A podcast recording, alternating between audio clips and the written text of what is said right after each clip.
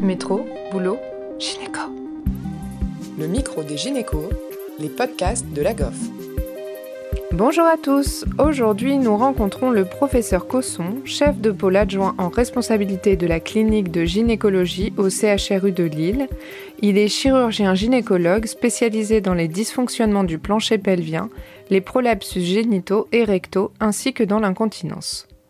Monsieur Cosson, bonjour. Merci d'avoir accepté de participer à ce podcast de la GOF sur l'hystérectomie. L'hystérectomie est une intervention couramment pratiquée en France. On en compte environ 70 000 par an, toutes voies d'abord confondues.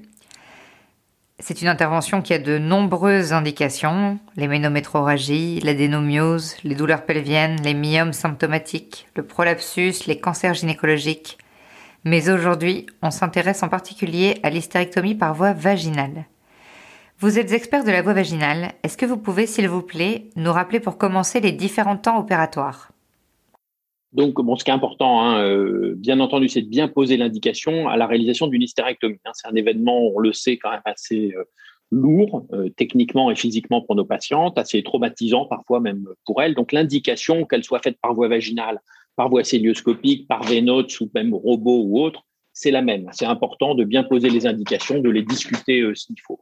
Ensuite, quand on décide de tenter une chirurgie par voie vaginale, ben les, les, temps sont assez caricaturaux et assez simples. En tout cas, pour une chirurgie traditionnelle, c'est un peu différent pour le Vénote, hein, si on dit un mot après du, du Vénote. Mais l'hystérectomie vaginale classique, eh bien, on va s'installer par voie basse, patiente en position gynéco, deux aides en général opératoires, une instrumentiste dont on peut, euh, euh, si on a la chance d'avoir suffisamment de personnel, et on va mettre des valves en place, on va tracter sur le col de l'utérus, et les temps vont être infiltration éventuelle, si on souhaite le faire, incision péricervicale, dissection vésico-vaginale et recto-vaginale en arrière, ouverture du cul-de-sac de Douglas, et puis ensuite, progressivement, on, va réaliser soit d'abord la ligature section des utérines, puis des, utéro, des puis des utérines, pardon, soit on va ouvrir le cul-de-sac antérieur péritonéal tout de suite, puis réaliser le temps euh, ligature section des utérosacrés, puis des utérines. À ce moment-là, une fois que utérosacrés et utérines ont été euh, liés, on se retrouve dans la situation où il reste finalement le volume de l'utérus qui peut poser problème, et puis euh, une accroche qui est encore, bien sûr, les utéro-ovariens et les ronds. Et donc, il reste à ce moment-là à basculer l'utérus. Ça peut être fait spontanément ou avec des gestes de réduction du volume utérin, et à réaliser la ligature section si on conserve les, utérus, les ovaires des utéro-ovariens et des ligaments ronds. Voilà, un bon rappel pour les internes avant d'aller au bloc. Et hum, une fois que l'indication de l'hystérectomie est posée, quels éléments peuvent nous faire préférer la voie vaginale par rapport à la célioscopie? En fait, quelles sont les indications préférentielles de la voie vaginale? Alors, les recommandations sont de réaliser, euh, à chaque fois que c'est possible, plutôt l'hystérectomie par voie vaginale. Ce sont des recommandations qui sont basées sur les, les, taux de complications, le coût global de ces prises en charge. Et donc, à chaque fois que c'est possible, euh, il est préférable de réaliser plutôt une voie basse qu'une voie célioscopique. Ce qui est à éviter autant que possible, c'est-à-dire vraiment, ça dépend beaucoup du volume de l'utérus, de la parité de la patiente, de l'accès vaginal, de tas de petits éléments qui sont quand même basés sur aussi sur l'expérience de, l'opérateur. Euh, quand on peut, c'est éviter une laparotomie, bien sûr, qui est elle plus morbide pour les patientes, et ensuite, à chaque fois que possible, plutôt une hystérectomie vaginale simple.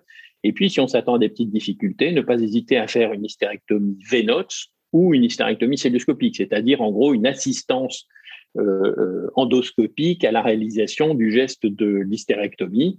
Par célioscopie, ça sera bien sûr par voie abdominale qu'on fait, qu'on met les trocars. Quand c'est un vénote, c'est on mettra en place les trocars par voie basse avec une insufflation modérée du vagin pour réaliser les temps, euh, en particulier euh, des ligatures euh, coagulation-section des utérines et des utéro, des utéro-ovariens. Mais finalement, derrière tout ça, il y a vraiment une question d'expérience, parce que ce qu'il faut, c'est ne pas être dangereux pour les patients. L'hystérectomie est un geste qui peut être simple, mais qui peut être un petit peu plus compliqué. C'est lié au volume de l'utérus, la mobilité de cet utérus quand on tracte un petit peu dessus. Donc, il n'y a pas d'élément, je dirais, euh, physique clair qui nous dit qu'en dessous de tant de centimètres de fibrome, on passe toujours par voie basse, parce que ça dépend aussi de la combinaison euh, accès vaginal, parité de la patiente. Une patiente qui a déjà accouché quatre ou cinq fois par voie vaginale, on se doute bien que l'accès vaginal va être un petit peu plus euh, facile que chez une patiente nullipare, par exemple. Une autre question, du coup, quand vous rencontrez les patientes en consultation, concernant l'information préopératoire, euh, euh, de quelles complications les avertissez-vous, de quelle euh, fréquence, etc. Alors d'une part, il faut bien, alors il faut bien les prévenir du risque de changer de voie d'abord. C'est-à-dire si je démarre en chirurgie par voie vaginale, je peux décider en cours de route de faire une célioscopie, voire parfois même une laparotomie. La patiente ne va pas être réveillée pour ce faire, et donc il faut vraiment en avoir parlé avec les patientes auparavant.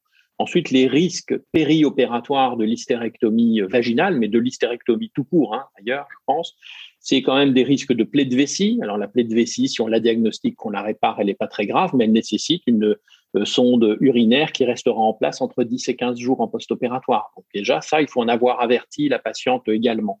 Il y a un risque toujours d'hémorragie secondaire ou d'hématome. On dit que globalement, on, va, on risque de reprendre les patientes dans environ 1% des cas pour hémorragie ou hématome. Et ça également, il faut en avertir les patientes. Ça fait partie des complications euh, possibles de l'hystérectomie vaginale, mais également de l'hystérectomie célioscopique, bien entendu. Et je voulais aussi vous demander si vous aviez par hasard des trucs et astuces de l'expert pour nos auditeurs aujourd'hui. En fait, les trucs et astuces, c'est d'essayer de diminuer les risques. Hein. Donc, euh, ce qui est important, c'est de se mettre dans de bonnes conditions déjà pour réaliser une hystérectomie vaginale. Ça demande un peu de matériel, mais le matériel de l'hystérectomie vaginale qui, n'est pas Vénote, bah, il est tout simple. Ce sont des valves et des pinces assez classiques. Et donc, c'est plus l'installation de la patiente qui est quelque chose d'important, les aides opératoires, contrôler la façon dont ils s'installent, avoir appris à savoir comment ils doivent installer leurs valves et comment ils doivent vous exposer les différents temps. Ensuite, il y a des temps qui sont un peu plus risqués que d'autres. Par exemple, le temps d'ouverture du cul-de-sac péritonéal antérieur, il y a un petit risque de plaie de vessie à ce moment-là. Et donc, on peut, quand on a un petit peu moins l'expérience, garder l'ouverture du cul-de-sac antérieur pour la fin de l'intervention après la bascule de l'utérus, parce qu'à ce moment-là, on va pouvoir passer les doigts en arrière de l'utérus et faire bomber le cul-de-sac antérieur sur les doigts et ouvrir de façon plus euh, sécure euh, le cul-de-sac péritonéal antérieur avec un risque vésical moins important, par exemple si aussi, également si la patiente a un antécédent de, césarienne. Très bien, on note euh, bien. Avez-vous également des conseils de, en termes de formation pour les jeunes gynécologues, des supports à leur conseiller? Absolument. Il y a tous ces différents éléments. Et je crois que ce qui est important, c'est bien sûr d'y être exposé pendant euh, son internat quand on peut, hein, encore qu'il n'y a pas partout de, des volumes suffisants de chirurgie vaginale pour finalement avoir une expérience suffisante. D'où l'importance peut-être de faire soit un stage hors CHU également quand on veut y être un peu plus exposé, ou d'aller faire un post-internat euh, pour être formé un petit peu plus à ces euh, techniques chirurgicales si on est intéressé. Merci au professeur Cosson de nous avoir partagé ses connaissances sur l'hystérectomie vaginale et à Océane Pêcheux pour avoir animé cette interview. Merci à tous de nous avoir écoutés aujourd'hui. Rendez-vous la semaine prochaine pour un nouvel épisode. Vous retrouverez toutes les ressources et références de ce podcast dans la description. Et surtout, n'hésitez pas à vous abonner à la chaîne, à lui accorder 5 étoiles, voire même à en parler autour de vous. Métro, boulot, gynéco.